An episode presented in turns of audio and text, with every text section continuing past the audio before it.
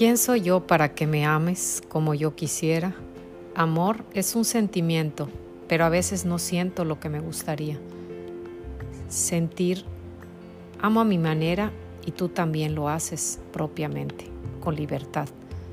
Amo con libertad, pero compromiso y respeto a mí mismo y a la persona que amo. Amor es regocijo por la sola existencia de la persona amada independientemente de que aquel otro me ame o haga lo que haga. Es un sentimiento que nace sin pensar.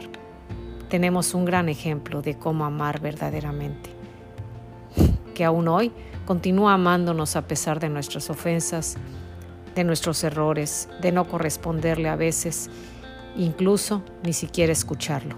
Amar es sentir, es un don que tenemos el privilegio de gozar.